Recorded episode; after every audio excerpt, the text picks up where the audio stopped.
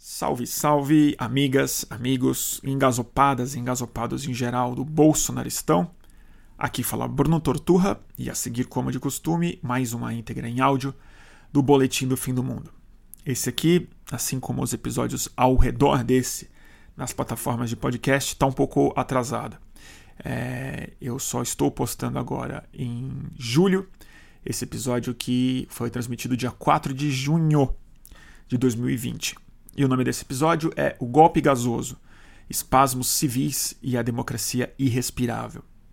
É, nesse episódio eu levo um pouco ainda além essa ideia que eu tenho trabalhado em algumas transmissões, dessa analogia de respiração e sufocamento, é, tanto que a doença da pandemia está nos submetendo, né? Essa sensação de sufocamento literal que a Covid provoca.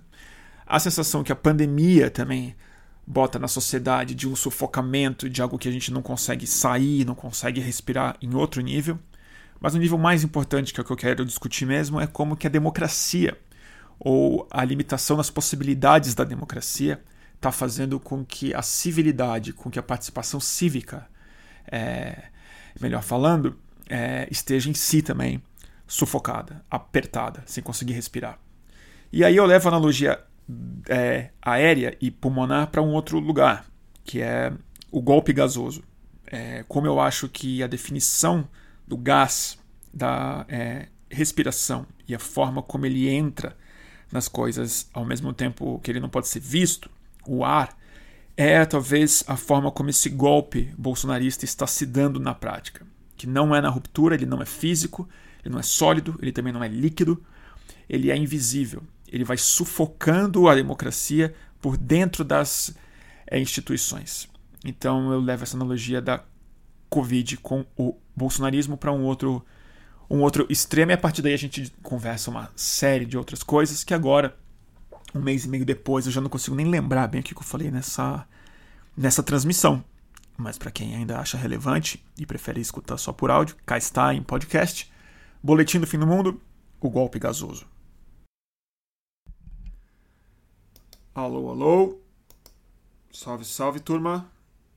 Começando mais um boletim do fim do mundo, turma. E aí? Como é que vocês estão? Puxado, puxado, puxado.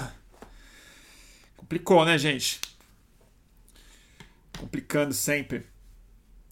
Tava, esses dias eu tava arrumando a página aqui do, do Estúdio Fluxo no, no YouTube. E aí você dá uma aquela. aquela. Como é que se diz? A procrastinada e aí eu comecei a repassar os vídeos, ver o que, que a gente tinha feito e fui olhar os primeiros vídeos do boletim do fim do mundo, como é que começou e tal. Nossa, me deu uma nostalgia, né, de como estava menos complicado. Como parecia mais simples, né? Apesar dele ter começado bem na eleição do Bolsonaro, né? Mas o tema de hoje que eu queria discutir é... Como vocês viram, eu anunciei o boletim bem em cima da hora. Então vocês vão me desculpar, mas esse. Eu, eu, bem que eu sempre falo isso, né? Mas hoje eu realmente vou tentar pensar alto mesmo, assim, porque não. São mais ansiedades que têm tomado bastante do meu tempo e da minha cabeça nos últimos dias, principalmente. Porque o último, último boletim que eu fiz foi no sábado. E foi num dia que os protestos americanos começaram a pegar mais, de verdade, né? Então eu fiz aqui, foi o dia que lançou o foguete do, da NASA e o Elon Musk e tal. E de lá para cá a coisa cresceu, não diminuiu. A reação que o Donald Trump teve foi bastante. É, não digo surpreendente porque não foi, mas ela foi bastante exuberante e muito, muito angustiante de ver. Abalou bastante. E a gente está vendo alguma coisa acontecendo no Brasil em multiníveis e dimensões que eu não acho que dá para a gente fazer uma equiparação na equivalência uh, dos, dos, resultados ou das estratégias de reação que a gente precisa ter em relação aos dois processos, que o processo americano não, não dá para espelhar no brasileiro. Mas existem alguns denominadores em comum que eu queria tentar pensar junto aqui hoje. E o tema que eu coloquei, forçando um pouco a metáfora, a analogia, melhor falando, aérea, porque eu tô com essa sensação na cabeça, né, que tudo tem a ver com ar. E é chama o golpe gasoso. É, espasmos civis e a democracia irrespirável. E espasmo no sentido de espasmo pulmonar mesmo. Eu tenho isso, né? Eu tenho asma, então eu sei bem o, o que, que é o que, que é uma tosse, o que, que é essa sensação que você tem, que na verdade é um espasmo, mas que em muitas muitas muitas vezes o sentido desse espasmo é expelir algo para fora, é você tossir, é tirar de dentro de si uma um, um líquido, uma substância, um vírus, uma algo tóxico dentro de você que precisa sair de alguma forma. Então tem espasmo gástrico, espasmo pulmonar, né? E tem a ver com sufocamento também, tem a ver com capacidade brônquica muito comprometida ou inflamada. E acho que tudo isso são analogias muito perfeitas e que de alguma maneira é, não metafórica, né? Encontra a expressão física na na Covid-19, na, na natureza da doença que assola o mundo como um todo, que assola a humanidade transfronteiriçamente, né? internacionalmente, transnacionalmente. É, tem a ver com a morte do George Floyd por sufocamento. Tem a ver com a reação policial, que eu quero falar bastante disso hoje, que tem a ver com a reação policial com gás lacrimogênio mas também com o confinamento, com o sufocamento das manifestações, com a repressão, no sentido de sufocá-las, é uma expressão que é usada, né? sufocar ou suprimir as manifestações. E, uh, mas num sentido mais político e social, eu acho que tem a ver com a nossa incapacidade de uma grande parte da sociedade tem hoje em dia de inspirar expirar e inspirar é, como cidadão, de uma mobilidade mínima que precisa é, haver para a oxigenação criativa, econômica, social, manter um mínimo do organismo funcionando. É uma oxigenação de um tipo de credibilidade, um tipo de fé, um tipo de esperança que precisa circular no meio político e social. E eu não acho, e eu coloquei golpe gasoso não à toa porque eu acho que a gente está discutindo muito no Brasil já faz tempo, e nos Estados Unidos eles entraram agora numa discussão um pouco mais intensa, em função da resposta que o Donald Trump deu às manifestações lá, de que pode haver um golpe, de que a nossa democracia pode de fato ser encerrada subitamente por uma por uma ruptura. A gente tem falado disso bastante, né? Uma recorrência até nas minhas transmissões. Mas eu acho que o golpe tem uma outra, uma outra natureza, uma natureza gasosa. Eu vou explicar por quê. É, tentar, né? Vamos ver se dá. Onde eu estava mesmo antes falando? Ah. Uh, espasmos civis. A gente está vivendo esses dias aí, né, gente? E eu tenho visto obsessivamente as manifestações americanas. E é bom que eu tenho o boletim, e ele demora bastante tempo, então não, não preciso me expressar em um tweet, não preciso ser precipitado, para eu poder me expressar com o tempo e tentar botar em perspectiva o que eu acho. Eu estou vendo com muita ansiedade, muito, muita preocupação as aglomerações americanas e as aglomerações que estão começando a aparecer no resto do mundo. Preocupação pela pandemia. Eu acredito e acreditei, sigo acreditando que é, reduzir o número de aglomeração e o e a, né, e a contaminação intrapessoal através da, do encontro das pessoas é a única maneira que a gente tem no médio prazo de controlar o número de mortes significativo. Tentar reduzir em dezenas de milhares ou centenas de milhares o número de mortos e pessoas que vão sofrer sequela grave e sobrecarregar o sistema de saúde. Não preciso explicar para essa plateia o que isso significa. É... Então, é desesperador para mim assistir isso. E desesperador também o fato de que eu não me sinto confortável para criticar. Não me sinto confortável para falar que isso não deveria estar sendo feito. não me sinto à vontade para publicar isso, porque eu entendo.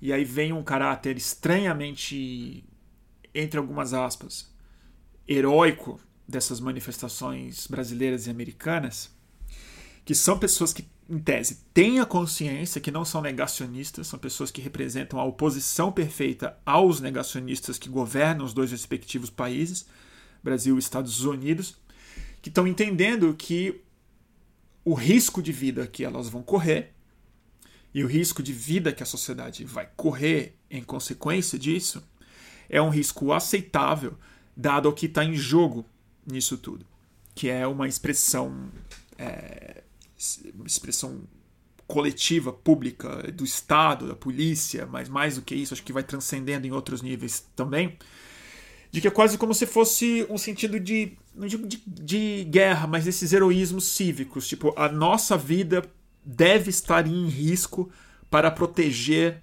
algo maior, para proteger os nossos ideais, o futuro, as injustiças precisam ser corrigidas, uma parte da população significativa, população negra principalmente, é, precisa de um tipo de compromisso e de solidariedade que já não dá mais para ser resolvido na, na, no verbo. Precisa ser resolvido com solidariedade física. E aí a expressão desse risco que negros e brancos estão correndo juntos, sobretudo nos Estados Unidos, coletivamente, eu acho que a pandemia como pano de fundo e como piso, ao mesmo tempo que me deixa muito ansioso, ela dá uma certa beleza a isso tudo, porque você fala. É um compromisso que todo mundo precisa reconhecer lá. Falar, caralho, a gente tá se arriscando junto nessa pandemia, né? Vocês não estão da boca para fora aqui. Não é uma cartolina isso aqui.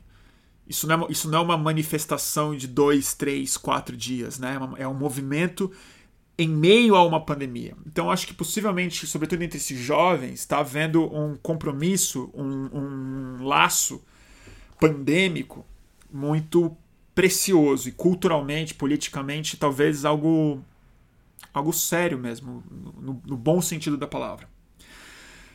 Dito isso, eu não consigo me sentir confortável vendo, porque a curva vai subir e vai subir nos polos principais do mundo Estados Unidos e Brasil nas cidades mais contaminadas do mundo, que é Nova York e São Paulo. E, e talvez não seja à toa que isso está acontecendo nesses lugares, né? que são porque não é não seria coincidência, vai, é? Tanta cidade no mundo e vai acontecer justamente nesses polos, né? Em resposta a um processo muito semelhante, que do lado do Estado também tem as suas grandes semelhanças, né? Vocês viram a resposta que o Donald Trump deu, né? Para ir na igreja, né? ah, jogar bomba de gás em cima das pessoas que estavam lá pacificamente para caminhar, ou que não tem hábito de fazer, cruzar o, o Parque Lafayette e fazer aquela foto ridícula que ele fez na, na frente daquela igreja fechada, sem autorização do, do dos responsáveis pela igreja, especificamente uma bispa, que é a bispa daquela congregação, e o padre que toca aquela igreja específica, é, ficaram muito revoltados com o que aconteceu. E teve hoje um detalhe bem.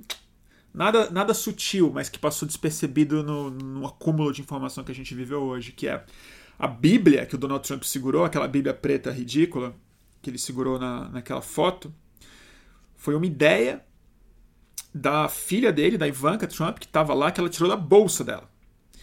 Então ela carrega aquela Bíblia na bolsa. E para quem não reparou, ela estava com uma bolsa, se eu não me engano, é uma Birkin, uma bolsa da Hermès, uma das mais caras e cobiçadas por madames e peruas no mundo todo. É... E aí, o que eu queria dizer sobre isso? Que aqui no Brasil a gente está vendo convocatórias também. E eu acabei de assistir uma live com o Bolos e o Marcelo Freixo. E o Bolos, um dos, um dos líderes que convocou a, a manifestação de domingo aqui na Paulista, mais uma, agora de movimentos sociais e não de, não de torcidas organizadas, antifascistas. E ele garantiu que vai haver muito cuidado sanitário, que o máximo de precaução vai ser é tomada com tomado com é, brigadas de saúde, álcool gel, distribuição de milhares de máscaras, orientação para o distanciamento social, mas que nas palavras dele, eu acho isso muito. palavras muito adequadas que ele disse, infelizmente, protestar contra o fascismo virou um serviço essencial, assim como um restaurante e, e farmácia e serviço de entrega, né? E supermercado e tal. Qual a minha ansiedade? Minha ansiedade é que a gente está vivendo sob esse fantasma, sob, esse, sob a égide desse fantasma, desse espectro invisível como vírus, assim, de que é isso que o bolsonarismo precisa de alguma forma para endurecer. E o braço do endurecimento dele, como a gente sabe muito bem, para quem assiste as minhas lives, não preciso nem me, nem, nem me alongar muito, que é a polícia. A polícia militar a polícia militar bolsonarista, mais que bolsonarista, a polícia militar, que há bastante tempo, há muitos anos, já está consolidando uma, uma geração quase já de policiais, que, que entende que, a, que eles são inimigos existenciais dos antifascistas. São inimigos existenciais da esquerda organizada na rua. E a gente, de alguma maneira, pode estar dando para eles a oportunidade de ouro para conflito, para bomba de gás, para cenas e mais do que isso, para o Bolsonaro amalgamar o que ele precisa amalgamar para dar, em tese, o tal golpe, para tal ruptura. Tomar isso como uma oportunidade de virar a pauta que há pouco tempo era fake news, escândalos de corrupção, de envolvimento com a milícia, de uma série de coisas que estão colocadas, a desgraça econômica que está instalada no país, diga-se, né? Transformar essa pauta nessa pauta global já, que o Donald Trump já está ecoando, e os WhatsApps estão cheios disso, de que a luta é contra um movimento global terrorista antifa. Antifascismo é uma desculpa para insurgências rebeldes que querem o caos e o fim na pátria brasileira e americana e tudo mais. O Trump já deu a senha, né? já meteu na rua o, o exército, falou de maneira profundamente autoritária e está colhendo frutos muito ruins disso dentro do seu próprio gabinete. Mas porque eu insisto, lá é diferente. Lá é diferente. Agora, o que eu quero dizer aqui? O que eu quero dizer com um golpe gasoso?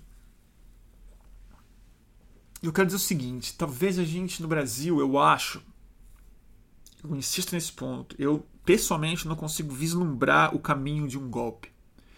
Eu não consigo vislumbrar a, os passos a serem dados para um, uma ruptura institucional se dar em forma de ruptura. Para ela acontecer assim: ó, o Congresso fechou. Essa é a nova lei. Está proibido isso, isso, isso e aquilo invadimos o STF, excluímos seis ministros daqui e nomeamos seis na marra. Vamos impor uma corte aumentada. Eu não vejo esse, esse processo sem que o preço econômico e de instabilidade seja alto demais até para o Bolsonaro pagar. Porque eu não acho que há liderança, nem inteligência, nem capacidade institucional para manter esse tipo de golpe mas eu acho que dá para manter um outro tipo de golpe que se encaixa perfeitamente nesse ambiente de pouca respiração, nesse ambiente sufocado que a gente vive, que é um golpe gasoso. Ele não é um golpe que se dá no nosso chão, ele não estabelece um novo prédio institucional. Ele contamina todas as frestas, mas ele está dentro da mesma estrutura.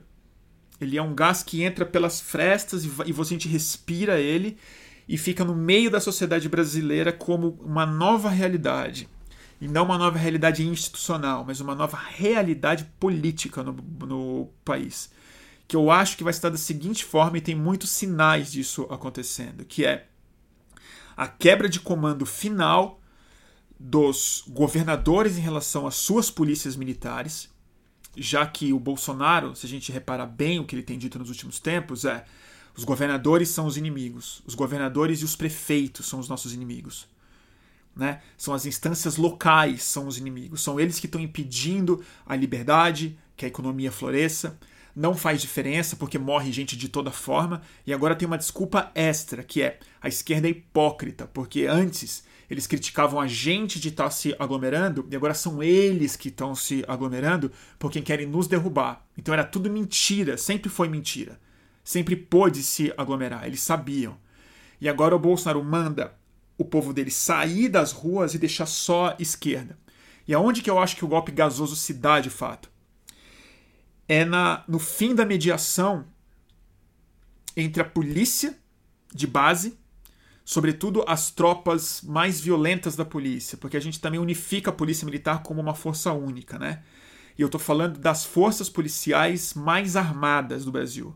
Os grupos de operação especial, a rota, a tropa de choque, as polícias mais é, armadas e mais violentas e mais ideologicamente identificadas com o bolsonarismo, que já não respeitam os comandos civis das suas respectivos, dos seus respectivos comanda, comandantes, nominalmente os governadores e secretários de segurança.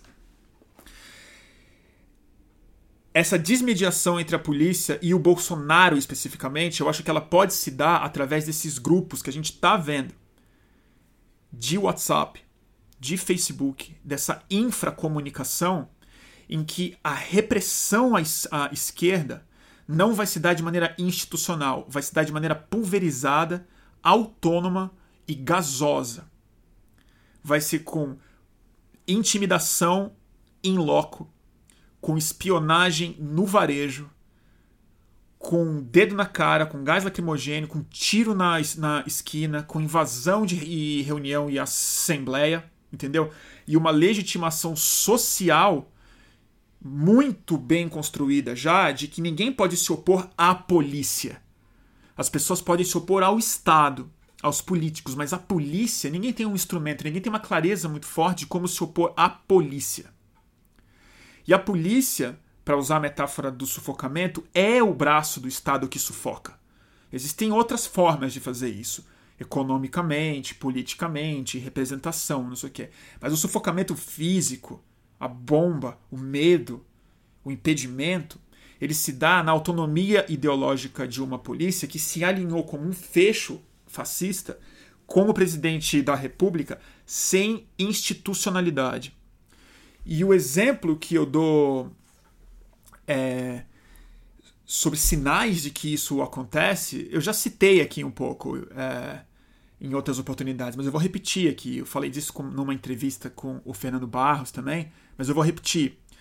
Um sinal para mim muito amarelo, indo para o vermelho já, foi a forma como os brasileiros que se sentem ameaçados pelo Estado estão reagindo.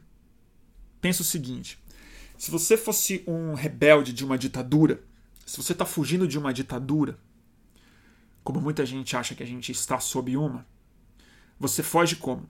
Você se esconde, você não foge. Você, aliás, você, você não resiste, você se esconde se você está sendo perseguido. Você não anda na rua.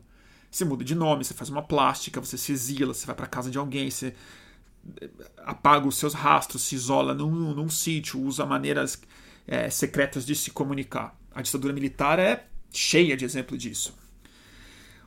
As pessoas no Brasil que têm que se proteger do governo, e aí eu conheço algumas pessoas que tiveram que fazer isso, elas continuam andando na rua, se pronunciando em rede social, dando entrevista para todo mundo, só que elas andam com segurança. Olha que loucura. Isso já é o reconhecimento do golpe gasoso, sem perceber. Porque a gente tem que se proteger do governo como se o governo fosse um criminoso. E a gente sabe quem executa essas ordens em nome do governo. Não são criminosos apenas. São criminosos policiais. São milícias. São grupos que têm, em parte, legitimidade estatal para seguir, seguir cometendo esses crimes impunemente com muito respaldo. E todo mundo tá careca de saber. Não tem nenhum bolsonarista, eu duvido, eu ponho minha mão no fogo que eu ando na rua e, e, e se o, o bolsonarista for sincero, eu duvido que um bolsonarista não saiba que o Bolsonaro é miliciano. Eu acho que a gente chegou numa hora em que todo bolsonarista sabe. Ele pode mentir. E o PT, não, Deus acima de tudo. Mas ele sabe que é. E ele, na verdade, não se importa. Ou ele gosta. Ou ele normalizou. E a gente normalizou também.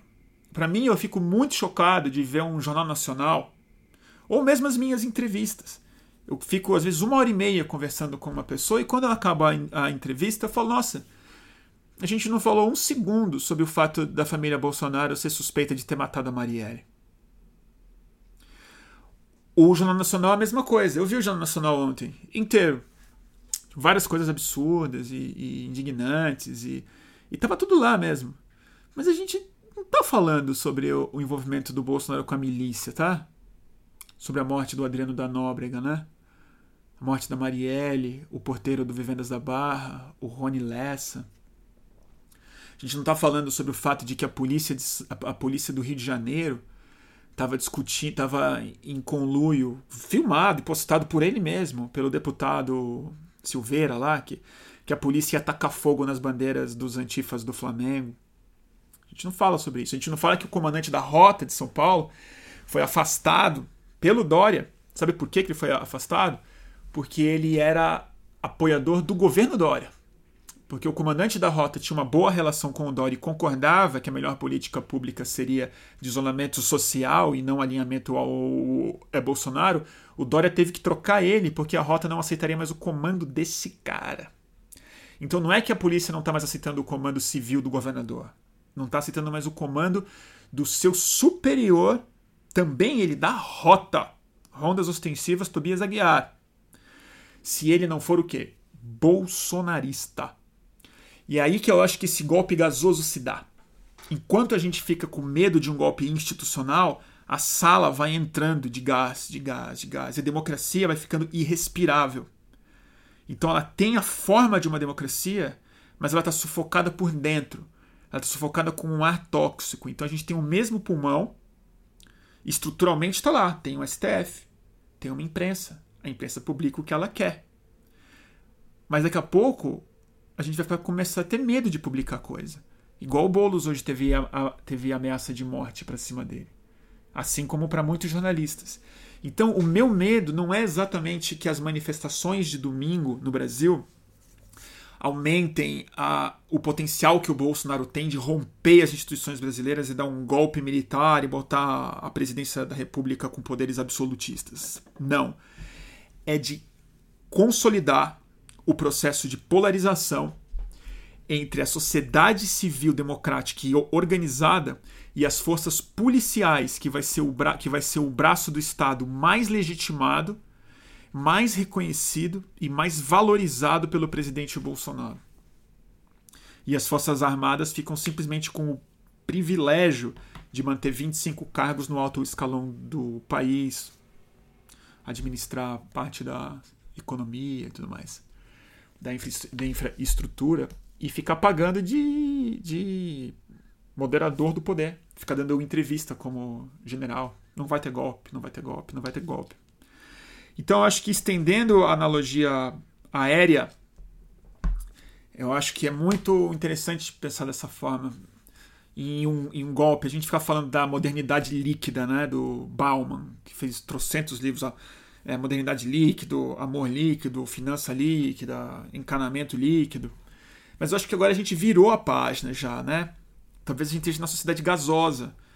Talvez a gente esteja já etéreo perdendo materialidade de tal forma e, e, e, a doença e a pandemia respiratória e o fato da gente se contagiar por via respiratória, porque isso também está ficando claro, né? A gente parece que não é tão fácil de pegar a Covid com a mão, afinal de contas.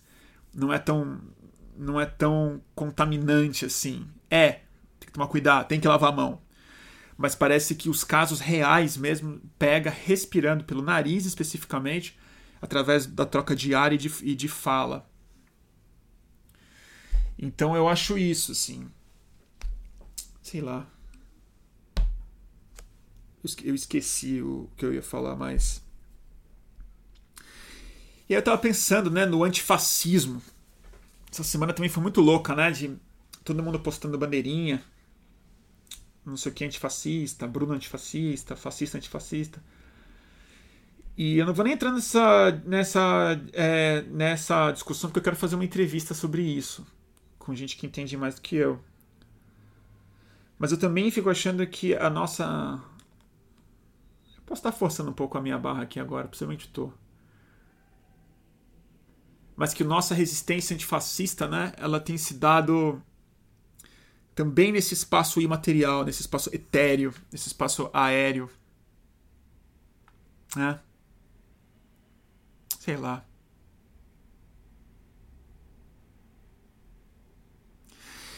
E aí tem isso, né? As aglomerações, gente. Vocês estão preocupados? Eu, eu tô.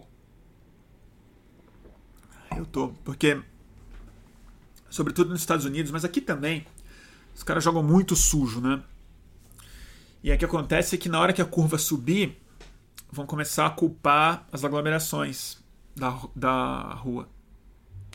E, e não sem certa, certa razão, né? Com muita hipocrisia, mas não sem certa razão. E isso é em si perigoso. Mas também tem uma outra sensação que não sei se vocês têm também, mas eu para mim tá muito claro isso. A turma cansou, né? A turma cansou. E eu acho que também, além da indignação justa sobre a morte do George Floyd, além da, do sufocamento político que essa juventude, sobretudo a que votou no Bernie Sanders, né, sente, essa consciência branca que está emergindo agora de maneira mais clara em relação à sua responsabilidade histórica de ser mais do que aliado, mas ser cúmplice da população negra e indígena na solução dos problemas, né? esse processo revolucionário pacífico que precisa acontecer de algum jeito. É, acho que tem uma outra dimensão que a gente não fala tanto, mas que é uma dimensão um pouco mais mundana mesmo, não tão política. Mas que é. As pessoas estão com abstinência de, de corpo, de sexo, de encontro físico, de, de libido, de outras dimensões da, do sufocamento que a pandemia impôs, sobretudo aos jovens. E meio deu prazo. Assim, a gente está normalizando mil mortes por dia, mas não está normalizando a, quarentena. As pessoas estão falando, cara, não aguento mais, vai morrer, vai morrer, vai morrer, mas toca pra rua. Então, se você vê o que está acontecendo nos últimos dias, sobretudo nos Estados Unidos, é impressionante. O volume de gente está aumentando e está diminuindo o, o, uso de máscara. Hoje eu vi as manifestações lá, tinha bem menos gente usando máscara do que, do que no começo, bem menos. Então acho que tem uma coisa é, de uma urgência, de uma abstinência física, gregária, social, humana, que é que talvez seja também uma grande parte dessa ruptura, porque Roterdã foi pra rua, gente. A polícia de Roterdã não tá matando tanto negro assim.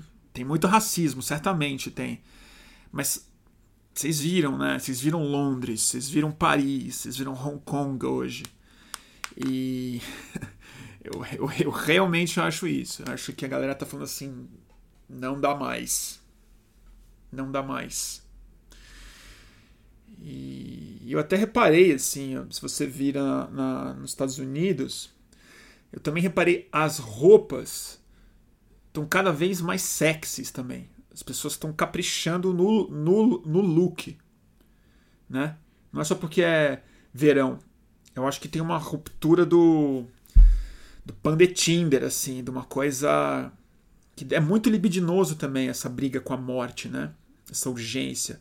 Até porque cancelaram o futuro dos jovens, né? Então como é que você vai perder a sua juventude de quarentena se as suas, se as suas perspectivas pós é pandemia é, são uma depressão econômica e uma crise climática? Então também essa convulsão social justificadíssimamente precipitada pelo vídeo e é pela morte do George Floyd ela também é uma brecha perfeita para outras forças de outras abstinências encontrarem vazão. Fala, ufa, agora a gente tem um motivo para sair de casa. Né?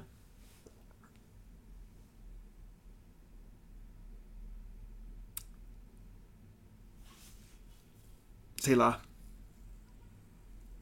Fez sentido?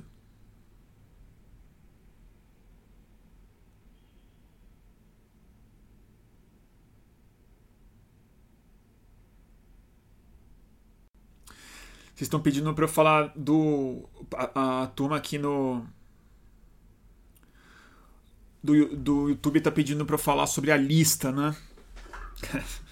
Eu não tenho muito o que falar da lista. É um escândalo, um absurdo, fascismo explícito. Mas é isso que eu falo, é fascismo.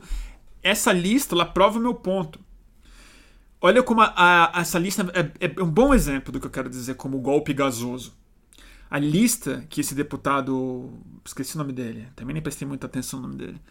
Mas é. Que divulgou uma lista com mais de mil nomes de jovens ativistas, parte deles de movimento anti, anti, antifascismo, endereço, foto, RG, não sei o quê, ela foi publicada numa lógica de golpe gasoso. Porque ela não é uma, uma coisa da inteligência de Estado que manteve isso aqui e, e foi lá e pegou eles na casa deles e levou pro porão da ditadura. Não. Foi publicado para que o medo que essas pessoas sintam seja gasoso. Seja um medo que você não sabe de onde ele vem. Se vai ser um bolsonarista louco, se vai ser o seu vizinho bolsominion, se vai ser um policial apaisana, se vai ser o próprio Estado, se você vai ser investigado. Mas é a sensação pública. Ele está a céu aberto e ao mesmo tempo você não consegue pegar você não consegue conter o vento, porque ele vem de todos os lados. Ele vem de uma conta de Twitter, ele vem de um hacker, vem de um deputado, vem do próprio presidente, vem da imprensa, vem do fake news, vem do Alan dos Santos, vem da polícia, vem do seu vizinho, vem do Twitter, vem do Facebook, vem do, do hackeamento do seu celular. Então é, uma, é um fascismo gasoso, diferente do fascismo sólido do, do século XX, que vinha com a bota na cara de todo mundo mesmo, né?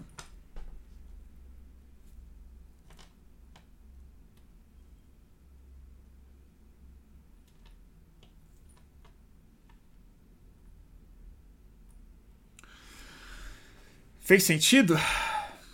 É o que eu tenho pra falar sobre essa lista, gente. Não tenho mais pra falar sobre isso, não. Porque é uma.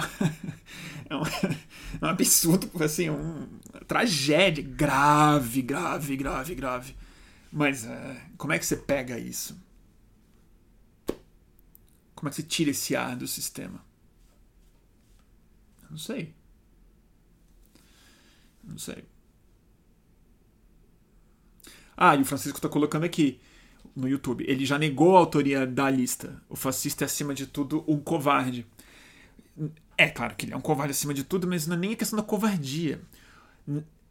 Sempre foi assim um pouco, mas hoje em dia é muito isso, né? Todos os sinais fascistas que a gente tem, copo de leite, o emoji do sapo, a coisinha do helicóptero, é, é tudo negável. Então, o cara faz e nega. Não, não fui eu. É só descobri, eu divulguei, não fui eu. Então, essa, o fato de ser negável, a negabilidade, se é que essa palavra existe, ela é fundamental para prosperar, para isso prosperar, para isso ser gasoso, para você não poder falar, então caça o deputado, então pega ele aqui, ó, crime, chama, chama a polícia e pega.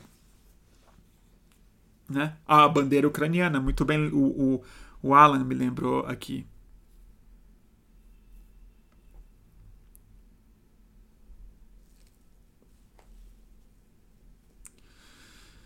Então é isso.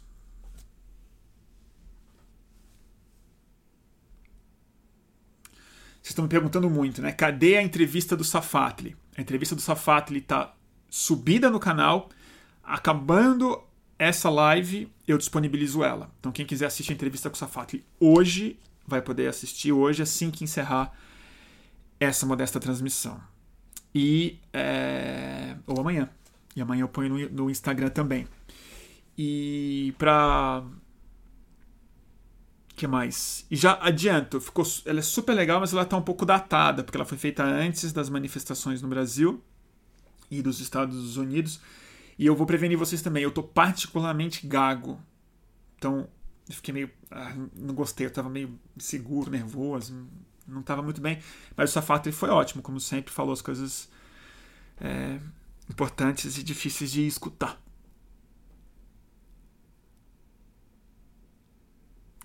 Bruno, domingo você vai estar na rua? Pergunta o Murilo Martins. Não, não vou. Não vou. Decididamente não vou. Não vou. Eu sei que é difícil falar isso. Respeito quem vai, torço para dar certo. Parte pessoalmente eu não acho uma boa ideia. Eu discordo do Safatli, discordo do Bolos, discordo dos meus amigos e amigas que vão na rua. Eu não acho uma boa ideia. Mas também não tenho certeza de que não é uma boa ideia. Eu acho que está tudo em aberto. E, mas eu. Uma coisa eu sei, e é duro de falar, mas eu vou ter que falar. É, vai morrer mais gente por causa de aglomeração. Ponto final. Isso é uma certeza. E, eu sei, muita gente fala, não, mas é, eu vou me colocar em risco para defender a democracia. O risco não é só seu, o risco é dos outros para quem você vai passar. O risco é do, do enfermeiro que vai ter que ter mais trabalho e tal, e, e tudo isso. Então, eu necessariamente aglomerações grandes vão contaminar mais gente. Necessariamente. E eu não consigo relativizar isso, porque não é só a nossa nosso corpo, é o corpo das outras pessoas também. E alguém falou aqui, já tá morrendo, já tem gente morrendo. Já! Mas não por responsabilidade minha. Quem tá morrendo, não é, eu não quero ser responsável por espalhar mais. Não quero ser. Não quero ser parte disso. E eu também entendo que, como o Boulos disse, é serviço essencial lutar contra o fascismo. E se as pessoas acreditam que é indo pra rua, que é para fazer isso, eu não farei essa crítica de maneira feroz, eu vou respeitar e torcer para dar certo, torcer para que a polícia não ataque, torcer para que não seja jogado gás lacrimogêneo, torcer para que se respeite o distanciamento social e para que nenhuma pessoa pegue. Eu acho tudo isso muito improvável. O Luiz está falando, vai pra rua, sai, sai do MacBook, Bruno. Não, não vou pra rua, Luiz. Não vou. Não vou. Não vou. Até semana passada eu estava dizendo que as pessoas que estavam aqui na frente da minha casa eram eram responsáveis pela morte de mais gente. Eu não vou. Eu não vou.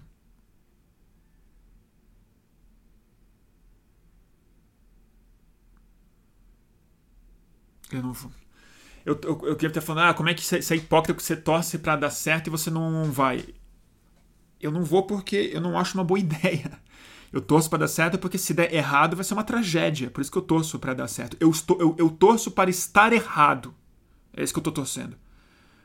Mas eu não acho que eu estou errado. Por isso que eu acho o que eu acho. Então eu, eu espero estar errado, mas eu não vou mudar de opinião só porque eu espero que uma coisa vá acontecer que no fundo eu não acredito que vai. É só isso. E eu sou asmático também, e eu não quero passar para as pessoas que eu convivo, só isso.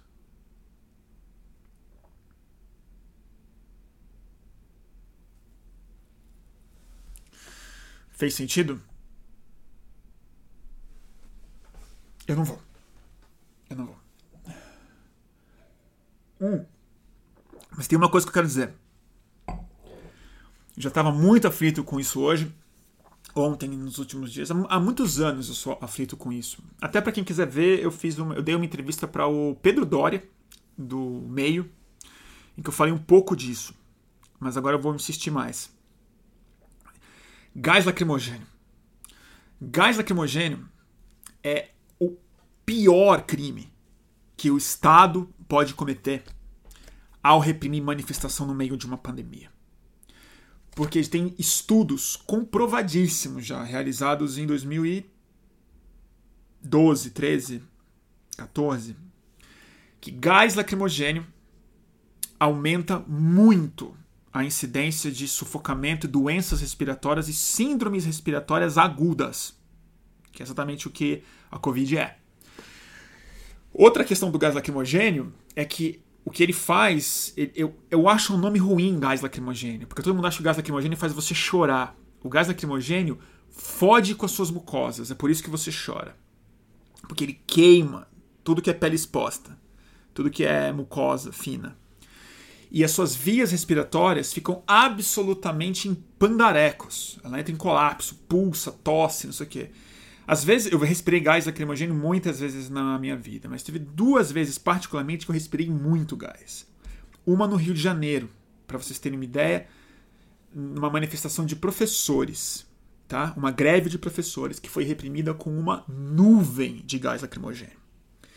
Fiquei dias, dias, muito tempo, respirando mal de verdade, sufocado na cama.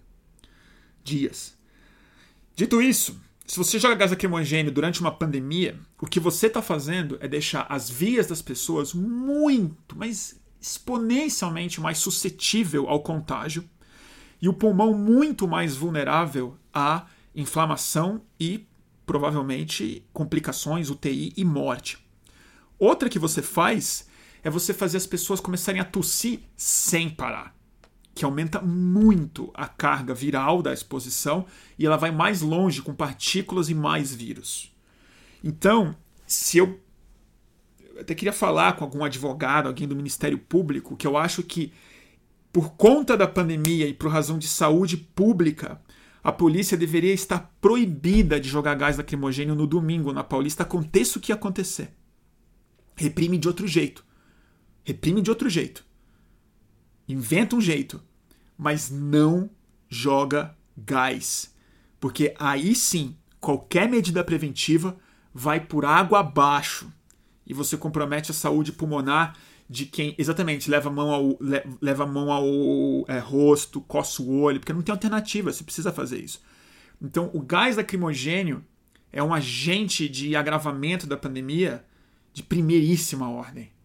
Então, eu acho que a polícia tem que ser proibida de jogar gás lacrimogêneo no domingo e tem que ter algum aviso para o governo de São Paulo que, se jogar, vai ter que ter responsabilização, vai ser processado, vai, alguma coisa tem que acontecer.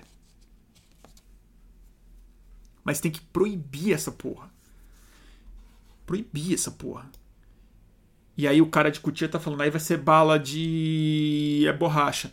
Eles, eles também mandam bala de borracha, cara de cutia. E o, lance é o seguinte, o ga, a bala de borracha é terrível, terrível, terrível, terrível. Mas o gás se atinge uma área, você não atinge pessoas. Você atinge uma área.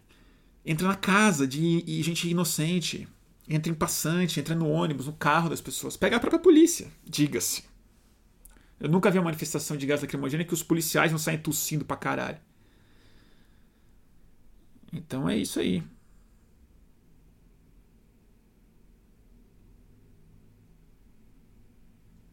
Tá bom?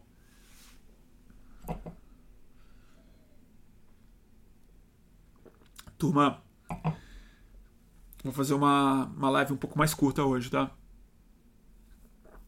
O Rafael tá falando. Bruno, você tá desestimulando as pessoas a irem para as ruas. Rafael, eu acho que eu tô mesmo. Se eu pudesse desestimular, eu desestimularia. Eu posso estar errado. Mas a minha opinião é que não é para ir. Minha opinião é essa. Quanto maior ele for, mais arriscado ele será, mais arriscado ele vai ser.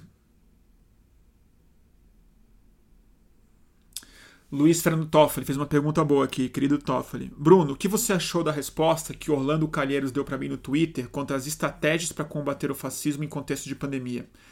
Você está falando de manifestação, Toffoli? De como ir à manifestação? Eu acho a, a resposta dele perfeita, ao mesmo tempo idealista e utópica. Você já viu como é que as manifestações se dão de fato? Você está vendo as americanas? Distanciamento social em manifestação é impossível. Impossível.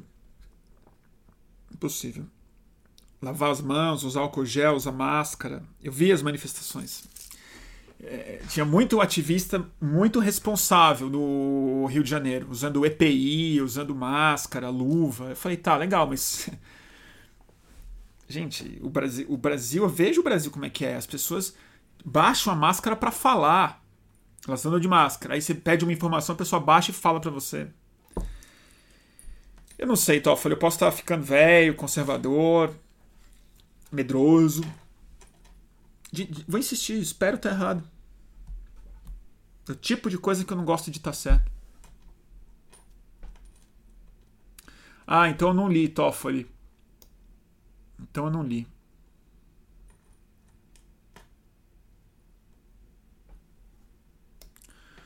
Não, não tô ficando muito conservador não, gente. Eu tô só, eu tô Tô fazendo piada.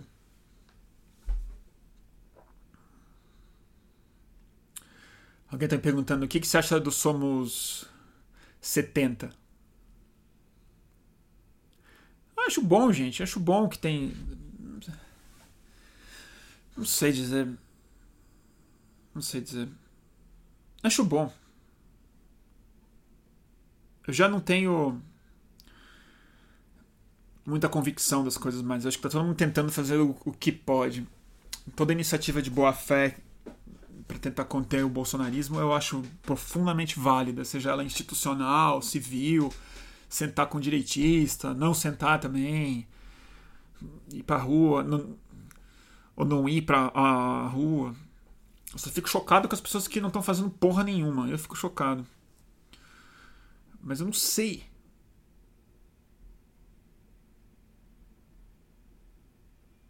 Não sei, eu tô muito em dúvida. Muito em dúvida.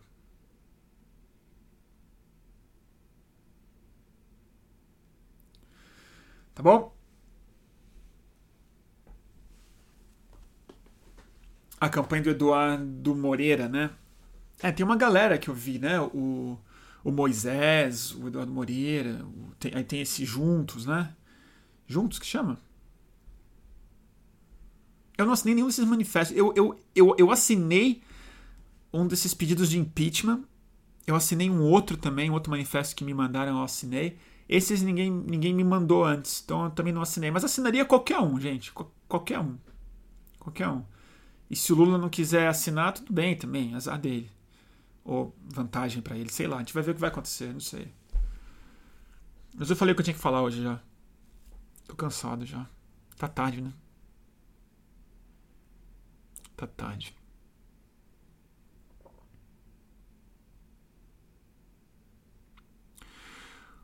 Tem uma pessoa me criticando aqui. Papo burguês e acadêmico. Temos que propor solução. Você é mega intelectual e não usa para isso. Poxa, você quis me, você quis fazer uma crítica, mas eu vou agradecer o elogio. Mas assim, eu não sou intelectual não, amigo. Muito menos acadêmico. Eu nem me formei na faculdade, então veja bem. É... Isso aqui é só terapia coletiva mesmo. Não estou aqui para propor solução, até porque eu até porque não tem estudo para isso mesmo. não entendo de economia, não entendo muito de política também não. É mais um desabafo para a gente pensar junto e tentar reduzir um pouco da ansiedade. É um serviço público de, de baixo impacto mesmo. É, então não, eu não tenho muita solução, não. Ah, na verdade, eu tenho solução, mas a minha solução nunca seria implementada. Nunca seria implementada que é a fabricação massiva de psicodélicos de alta qualidade em doses diferentes e a criação de uma série de formas responsáveis e lúcidas de utilizar isso a partir da juventude em massa, é, com contexto filosófico, espiritual, científico, recreativo e sexual. Essa é uma solução que eu tenho mesmo, assim. Aí eu, eu já, já estudei mais, aí eu consigo estabelecer um, um frame, quais instituições poderiam organizar isso tudo. Já pensei muito sobre isso. Mas em termos de economia, de organização so social e ativismo, essas coisas, eu também já, já tentei, não deu certo.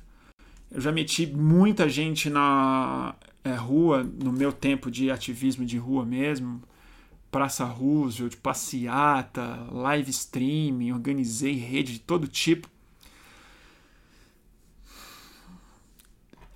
Tenho, tenho minhas, minhas opiniões sobre o que deu certo e o que deu errado. E, e não sou muito bom como é, participante de redes políticas. assim Eu prefiro ficar um pouco menos junto com grandes números de pessoas, porque eu eu vou ficando em dúvida, não, não sou muito político. Então é isso. Então, não, não saberia dizer para você qual a solução para a esquerda, como é que se reaproxima do povo, como é que se organiza o movimento de base, como é que se cria uma cultura de baixo para cima. Não sei. Mas psicodélico, sim. aula de mídia também, aula de é, aula de comunicação e de jornalismo em logo na alfabetização também seria uma boa saída que eu teria para propor. Muita coisa. O resto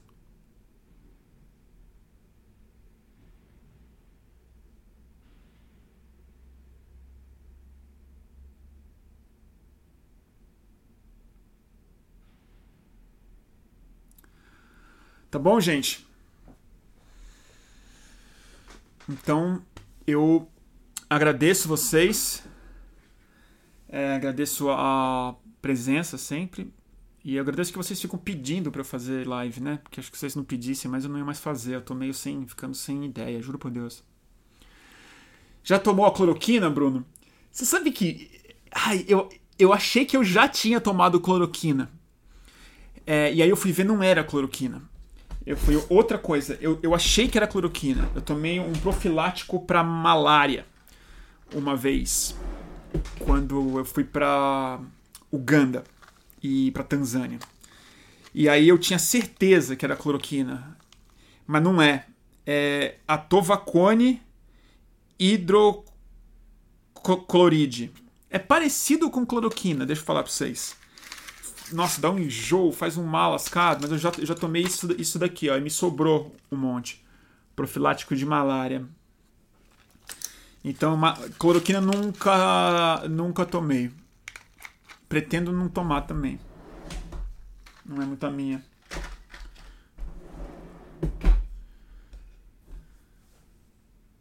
Então tá. É isso, né, gente? Então a gente se vê nas, nas próximas.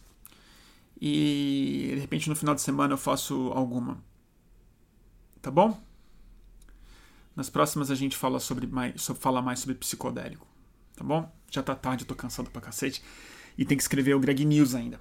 Amanhã, amanhã tem leitura do Greg News. Eu preciso ler o texto, preciso escrever uma outra coisa sobre Amazônia. Tá uma confusão aqui em casa. Trabalho, trabalho de verdade. Tá bom, gente? Boa sorte. Um beijo no coração. E quem se sentir é, pronto e, e, e, precisando ir para a rua protestar, cuidem-se, por favor. Sejam extra rigorosos com o distanciamento social. Não grita, fica, não fala alto, usa máscara bem densa mesmo, né? Então é isso. Boa sorte para todo mundo. Vejo em coração, né? Que eu vou. Tchau, tchau.